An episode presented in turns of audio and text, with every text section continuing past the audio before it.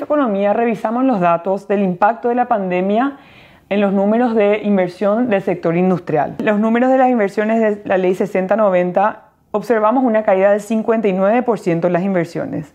Al mismo tiempo, también vemos caídas del 49% en la generación del empleo por el periodo de enero a julio 2020.